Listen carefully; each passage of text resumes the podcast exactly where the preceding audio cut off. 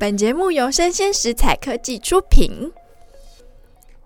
Hello，欢迎收听数位趋势这样子的，我是跨领域专栏作家王维轩 Vivi。那今天要跟大家分享的一个新闻哦，在各国的媒体都众说纷纭，大家抓到的细节都不太一样。这个新闻发生的背景呢，是在日本，那就是在上周五的时候是日本的残障奥运会嘛。那在奥运选手村里面都会有自动驾驶的巴士来接选手去他们的比赛的会场。那就是这个自动驾驶的巴士撞到了其中一个日本本国的柔道选手，让他因为受伤的缘故，所以就被迫退赛。那符合我们一贯的风格，不跟大家人云亦云，我就直接去了日本的网站，就找到了一段播报这件事件的新闻。那这个新闻是出自于日本电视台的 Teletubbies。那我们就直接来听一段，我们就做同步翻译的方式来告诉大家说这则新闻在说什么吧。那这则新闻是发生在上周，所以就是那一天的昨天，在日本的残障奥运会的会场，一个自驾的巴士不小心撞到了一个选手。那那个选手是柔道的北原选手。然后根据警察那边的说法，他是在要过马路的时候，然后被这个自动驾驶的巴士撞到。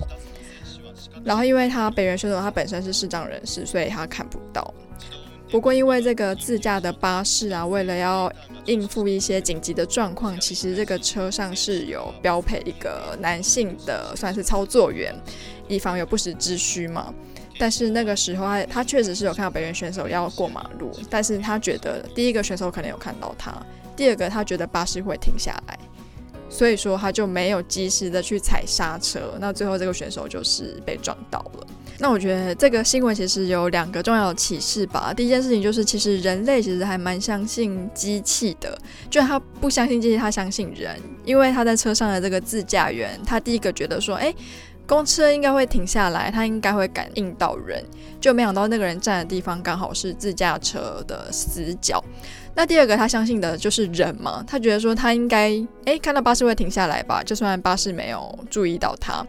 不过他没有注意到的是，因为那个时候刚好是残障奥运会的展期时间，所以其实，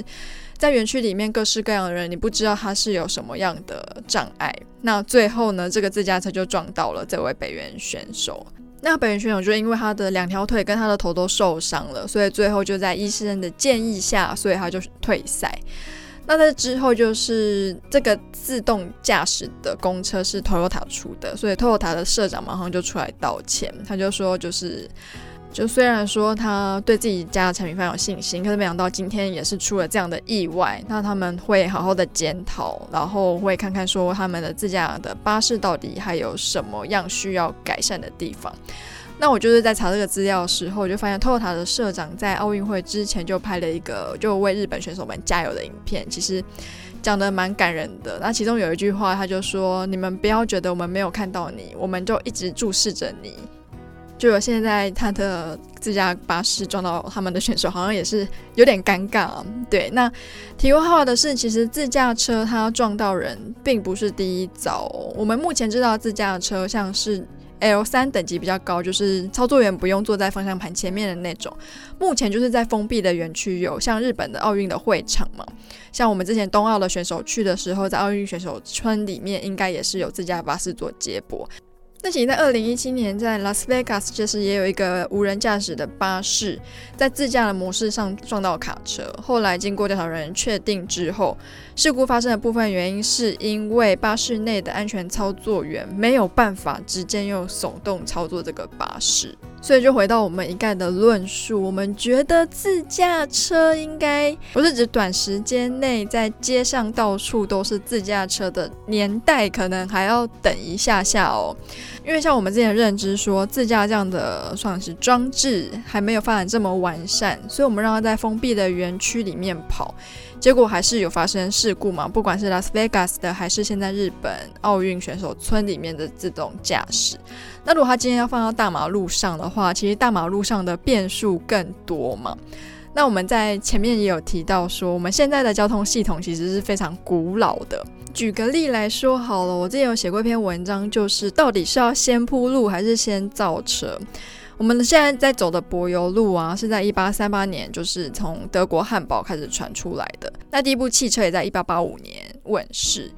但是你行路在荒郊野岭，不知道大家现在好像有比较好。我以前去那种荒郊野岭的时候，那种小碎石都很怕，万一刺破车胎的话，你又在荒山里就很难下山。那高科技的自驾车要如何在原始的马路上奔驰呢？我觉得这很难想象。就是一个高科技的产品，真的是需要依附一个成熟的环境生态，才能凸显它的价值。我想到一个故事，就是一个象牙筷子的故事。以前有一个人，就是意外得到一双象牙筷子。有一天，他觉得哦，他的碗实在是太丑了，配不上这个筷子，所以说他就换了一个玉做的碗。有一天，他觉得说，我这个碗这么美，筷子也好棒，可是里面是粗茶淡饭的，怎么配得上我的高级餐具呢？所以说，他天天就开始山珍海味，这样类似的思想就一直不停的啃食着他。所以后来他也换了大理石桌，或者是一些精致的地毯。所以说，哎，使用一个象牙筷子，原来还有一个可以跟它搭配的环境，才能凸显它的价值啊。那是不是有点像是自驾车它目前碰到的窘境？因为除了它自身的高科技，还必须要依附在一个比较成熟的生态，才能凸显出它的价值。那现在的状况是，就是半夜开车回家，明明路上是一只蚊子都没有，你还是必须要在路口等九十秒的红绿灯。